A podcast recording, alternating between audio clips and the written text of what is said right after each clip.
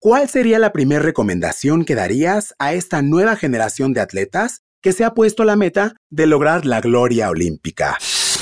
Que por cada semana que tú tienes una lesión y modificas tu biomecánica, ¿cuáles serían las buenas prácticas que le ayudan al atleta a conseguir una medalla olímpica, doctora? Aquí en México tenemos, por ejemplo, el problema de la carne de, res, que puede estar contaminada con clenbuterol. Mira, una de las primeras malas prácticas es que no tienen la confianza con el área médica de comunicarle que tuvieron o tienen una lesión. Sport City University, la universidad de los profesionales del fitness y el wellness en México, ahora en podcast. Es el momento de difundir nuestro mensaje en pro del bienestar. Bienvenido a nuestra primera temporada del podcast, donde nos enfocaremos en nutrición, genética, fitness y wellness. Aquí encontrarás tendencias deportivas, nuevos entrenamientos, innovación, tecnologías y todo lo relacionado a tu performance deportivo. Ready to go. Qué gusto recibirlos nuevamente. Bienvenidos a un episodio más del podcast de Sport City University, donde a lo largo de esta primera temporada estamos construyendo conversaciones que buscan generarte una primer chispa de reflexión, que te lleve a profesionalizar tu pasión por el deporte. Y justo hoy toca abordar uno de los temas más apasionantes y yo diría la celebración más bella y retadora para el deporte de alto rendimiento los Juegos Olímpicos. Para muchos de nosotros es una gozada ver a tremendos atletas cumplir sus sueños dejándonos llenos de inspiración. Y tenemos una invitada que vive literalmente dentro del Comité Olímpico Mexicano. Se las presento en un momento. Este que les habla, Oscar Torres, los invita a quedarse, corran por su bebida o snack favorito, de preferencia saludable, por favor Recuerden que somos lo que comemos, pero también lo que escuchamos. Y como en cada episodio, el agradecimiento es un valor que practicamos aquí en Sport City. Así que gracias a nuestro querido partner Rook Motion, tu entrenador personal virtual. Mídelo, mejóralo. El asistente de métricas de rendimiento para tus entrenamientos. Si queremos ver resultados tangibles en nuestra práctica deportiva, con Rook Motion medimos nuestro desempeño y hacemos que cada esfuerzo cuente Gracias Rookmotion por esta tecnología. Ahora sí, con toda la emoción les presento a nuestra invitada estelar, la doctora Viridiana Silva Quirós, quien es responsable de los servicios médicos del Comité Olímpico Mexicano. Bienvenida, doctora. Muchísimas gracias, Oscar, por invitarme y esperemos que esta sesión sea agradable para todos. Bueno, y antes de iniciar con la charla, considero importante compartirle a nuestra audiencia que eres médico, egresada de nuestra querida UNAM, y cuentas con la especialidad en medicina deportiva por parte del también reconocido Instituto Politécnico Nacional, entre otros pilares de tu formación. ¿Es así, doctora? Así es, Oscar. Somos especialistas en medicina del deporte y nos encargamos de llevar a los atletas en las mejores condiciones. Excelente, doctora. Iniciemos ahora sí con una pregunta que tienen muchos jovencitos que sueñan con llegar a unos Juegos Olímpicos. ¿Cuál sería la primera recomendación que darías a esta nueva generación de atletas que se ha puesto la meta de lograr la gloria olímpica? Bueno, una de las primeras recomendaciones sería que el atleta o el deportista, o en este caso la persona que sueña con llegar a unos Juegos Olímpicos, sea elegible para su federación. Es decir, tienen que buscar que la escuela donde entrenan esté afiliada a esta federación y que con esta condición puedan ser elegibles para poderlos llevar a un evento mayor como son unos Juegos Olímpicos. Muy buenas recomendaciones, doctora. Y ahora, como segunda pregunta, sabemos que cada deporte es distinto y los requerimientos físicos como la edad, el género, capacidades físicas, entre otros, te ayudan o limitan para ciertos deportes. Así que la pregunta es, ¿cuáles serían tus recomendaciones desde la perspectiva fisiológica que deben tomar en cuenta los candidatos que les guste el alto rendimiento? Mira, Oscar, yo aquí la recomendación que le daría a toda la persona que estuviera interesada en ser un atleta de alto rendimiento es que esté en comunicación constante con un médico, de preferencia que sea un médico del deporte y que sepa todo lo que es llevar toda la visión de lo que es un entrenamiento de alto rendimiento, con la finalidad de que si el atleta llega a tener dudas sobre qué medicamentos tomar, cómo tratar una lesión, porque es muy diferente tratar una lesión desde el punto de vista de la fisioterapia convencional o normal en diferencia con la terapia deportiva. Por lo mismo, lo que nosotros solicitamos siempre o las recomendaciones que hacemos es que siempre esté involucrado un equipo multidisciplinario, pero que vaya hacia el alto rendimiento. De la misma manera el nutriólogo. No es lo mismo un nutriólogo clínico que un nutriólogo deportivo que te va a dar una dosificación de alimentos de acuerdo al tipo de entrenamiento que tengas. Aquí va a cambiar si tú haces un entrenamiento de fuerza, si haces un entrenamiento de resistencia, qué es lo que tienes que comer posterior a este entrenamiento. Y acabas de mencionar algo que me parece muy relevante, ya que el latinoamericano promedio no somos muy ordenados ni tenemos dimensionada la importancia de una correcta planeación. Diseñar una estrategia o comenzar con seriedad nuestros entrenamientos, pues hacia un mayor grado de exigencia. Por ejemplo, Dime doctora si ha pasado que lleguen atletas jóvenes con un equipo de especialistas como lo son ustedes y por alguna razón no le cuentan al entrenador que tuvieron una lesión a los cuatro años. ¿Crees que eso sea importante al visualizar una meta tan ambiciosa como una medalla olímpica? Me refiero al tema de las lesiones previas. Claro que sí. Mira, yo aquí te puedo comentar muchísimos casos, pero un caso de ellos que a mí me llamó mucho la atención era sobre un atleta que había tenido una luxación de hombro tres años anteriores a cuando yo lo vi o cuando yo estuve involucrada con este paciente. Y con esta lesión, ella lo que hacía era rotaba tanto los hombros para poder hacer un levantamiento que se luxaba las costillas flotantes. Entonces tuvimos que rehabilitar primero el hombro y después rehabilitar la parte de las costillas para hacer una reeducación muscular del gesto deportivo que está realizando. Porque obviamente tu cuerpo siempre se va a adaptar a las diferentes lesiones que hayas tenido. Por ejemplo, si tú tuviste un esguince de tobillo y no me lo mencionas, puede ser que se modifique la manera en que caminas, en que corres, en que levantas peso.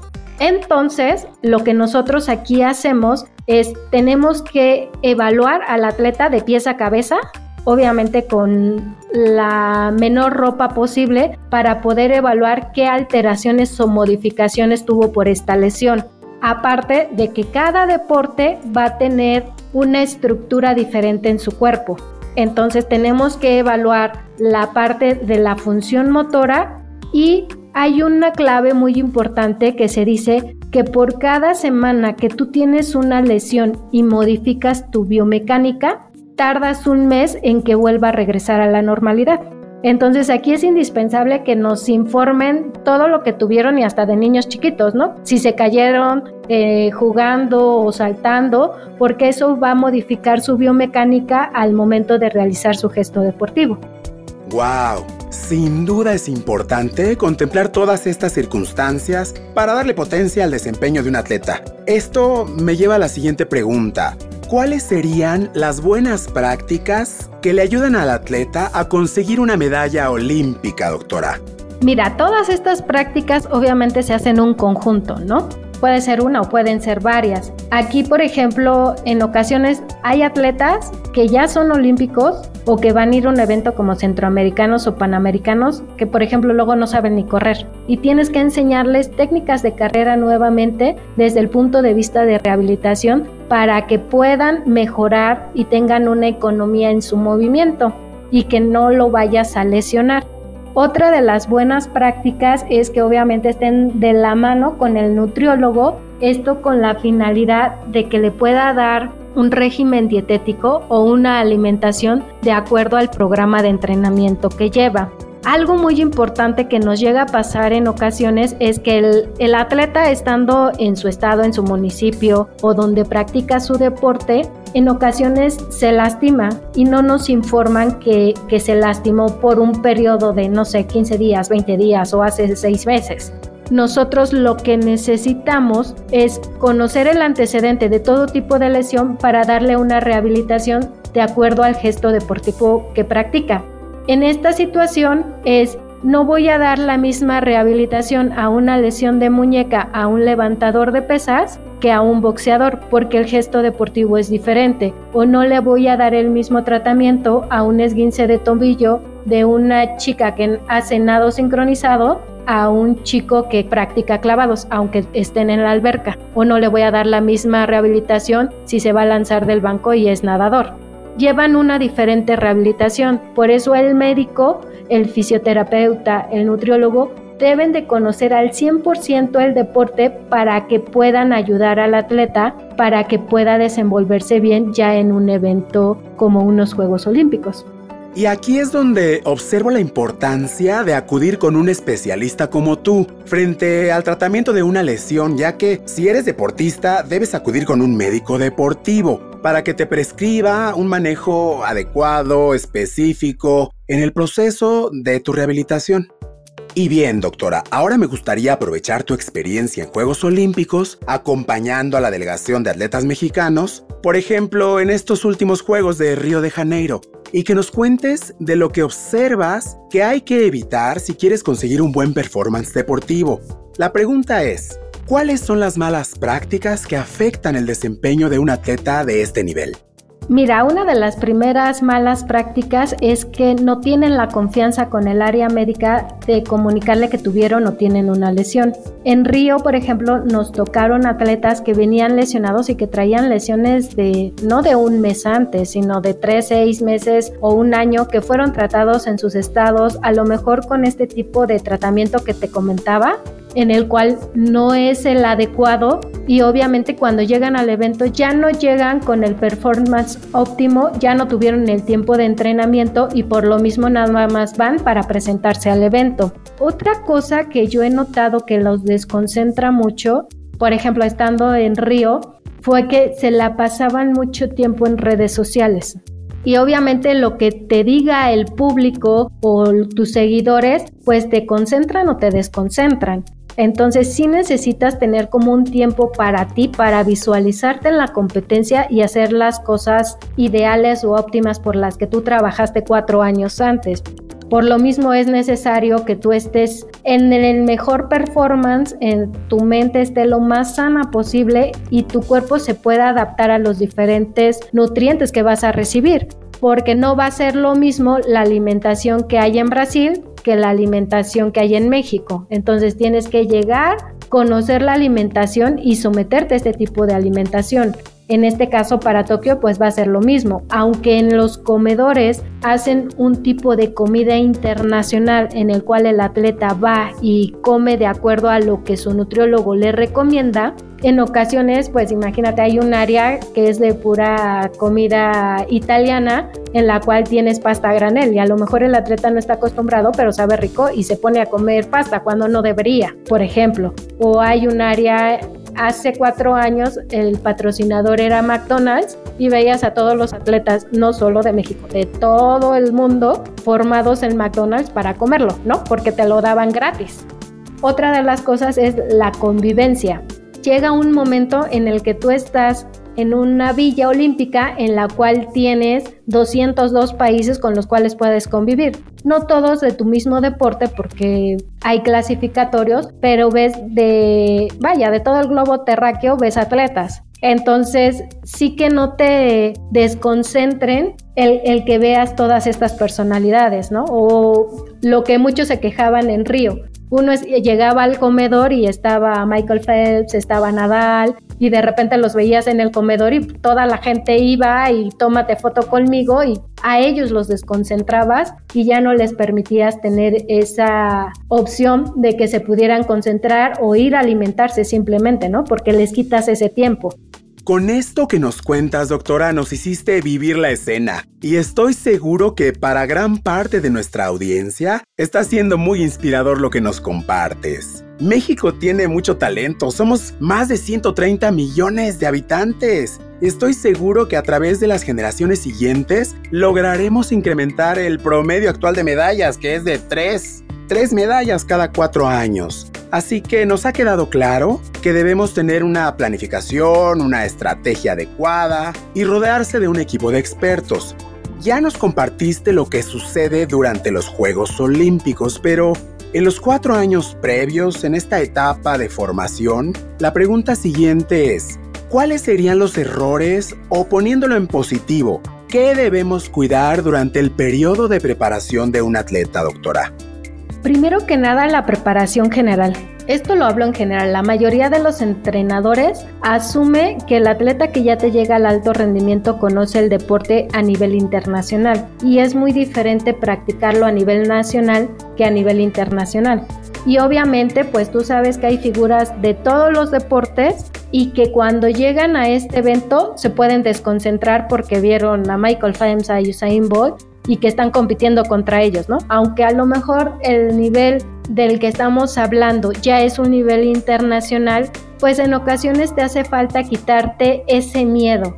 Es esta parte del miedo a presentarte a un evento internacional y que no puedas dar el resultado o que te enfrentes a un país o a un atleta de un país el cual es un atleta elite, que es un atleta que está con muchas medallas o con muchos resultados a favor de él. Y llega a presentarse que, por ejemplo, es de, ay, bueno, yo vengo al evento, pero como va a estar Estados Unidos o está Canadá o está Argentina o está Brasil, pues no, no vamos a pasar, ¿no? Esa parte de, uh, no voy a pasar al siguiente nivel porque me toca competir contra los cinco mejores del mundo y pues yo soy el sexto, ¿no? O sea, el que se desconcentre de tal manera que se minimicen y que no den el, el resultado que ellos querían.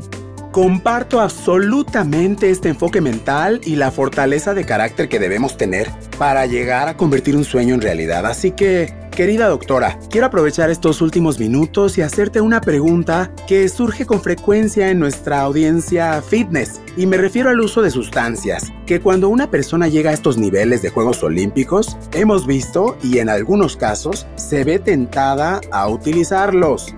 ¿Cómo se regula el uso de sustancias sujetas a dopaje?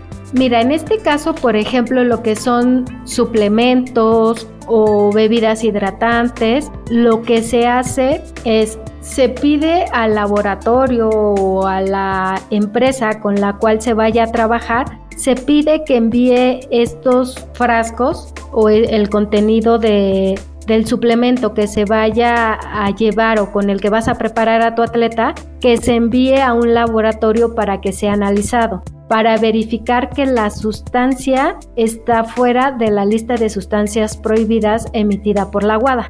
Y en ese momento puede utilizar los suplementos o los alimentos que sean necesarios. Aquí en México tenemos, por ejemplo, el problema de la carne de, de res que puede estar contaminada con clenbuterol. Entonces, recomendación que nosotros les hacemos es, previo a una competencia, evita por lo menos una semana antes comer carnes rojas para que no vaya a salir el clenbuterol en tu sangre o en tu orina y esto vaya a hacer que te quite la medalla. En el caso de algún tipo de tratamiento, nosotros pedimos expedientes clínicos de los atletas o de los deportistas con la finalidad de saber que no están usando una sustancia prohibida. Si ellos son, por ejemplo, asmáticos y utilizan el salbutamol, en altas dosis puede ser dopaje. Entonces tú tienes que comprobar que el paciente es asmático ya bajo un protocolo establecido y decirle a, Aguada o a los de autorización de uso terapéutico que el atleta utiliza este medicamento en dosis de dos inhalaciones tres veces al día para que ellos cuando le hagan el control verifiquen que ya tiene su autorización de uso terapéutico y no los puedan infringir en castigarlos o no los puedan castigar por usar una sustancia prohibida. Hay algunas sustancias que si tú haces este documento de autorización de uso terapéutico las puedes usar, pero bajo una función médica en la cual si no usa el medicamento puede morir el atleta o puede perder su salud. Y de la misma manera podrían usar, no sé, por ejemplo, la creatina, que no es una sustancia prohibida, pero tienes que verificar que esta sustancia esté libre de algún tipo de esteroide del tipo de los andrógenos, ¿no? De la testosterona y todos estos derivados, porque tú puedes comprar una creatina en un gimnasio o en una tienda donde venden los suplementos, pero tienes que verificar que las etiquetas estén 100% libres de sustancias prohibidas. Si mencionan una sustancia de lista de sustancias prohibidas, hay que evitar consumir ese, ese suplemento porque si no, sí te pueden castigar. Y ahorita las sanciones van de 4 a 8 años o ya definitivamente ya no los dejan competir a nivel internacional. Muchas gracias por esta información y literal acabamos de abrir una caja de Pandora que me resulta el pretexto perfecto para invitarte a una siguiente charla, doctora. Pero como de unas 5 horas porque el tema es muy amplio y muy profundo. Mientras tanto, hemos llegado al final de este episodio y te agradecemos todo lo compartido y la generosidad de habernos hecho espacio en tu agenda. ¿Cuáles serían tus comentarios finales? Una de las recomendaciones es que se planteen una meta a corto, mediano y largo plazo. En este sentido es, si tú quieres ser un atleta de alto rendimiento, primero tienes que demostrarlo a nivel nacional, es decir, te tienes que enfrentar a los mejores del país para que tú puedas ser un representante. Posteriormente a esto, tienes que clasificarte a nivel continental para poder ratificar que eres uno de los mejores. Y hacia una meta a largo plazo es enfrentarte al resto del mundo. Por lo tanto, yo lo que les recomiendo es que siempre tengan metas bien fijas. Primero me interesa ser campeón nacional, después continental y posteriormente mundial y enfrentarme a los mejores. Y en este sentido, siempre tener la comunicación con el entrenador, con todo el equipo multidisciplinario para que te ayude alcanzar esta oportunidad de que participes en un evento como unos Juegos Olímpicos. Qué poderosas palabras, doctora Viridiana Silva Quirós. A ti y a la orgullosa delegación de atletas mexicanos. Les deseamos mucho éxito en los Juegos de Tokio 2021. Me despido compartiéndoles una frase que nos regala Indira Gandhi, una gran estadista hindú, quien decía lo siguiente. El combustible más poderoso que existe es la fuerza de la voluntad indomable. Así que, vamos por esas medallas personales y profesionales, querida comunidad de coaches. Gracias por habernos escuchado y recuerden que este podcast es traído a ustedes gracias a nuestro orgulloso patrocinador Rook Motion, que con su tecnología nos ayuda a leer nuestro cuerpo y conocer nuestros avances. Mídelo, mejóralo. Síganos en nuestras redes sociales como Sport City University y en las páginas web sportcity.com.mx o scu.com.mx. Buena vida y bienestar para todos. Sport City University, la universidad de los profesionales del fitness y el wellness en México, presentó.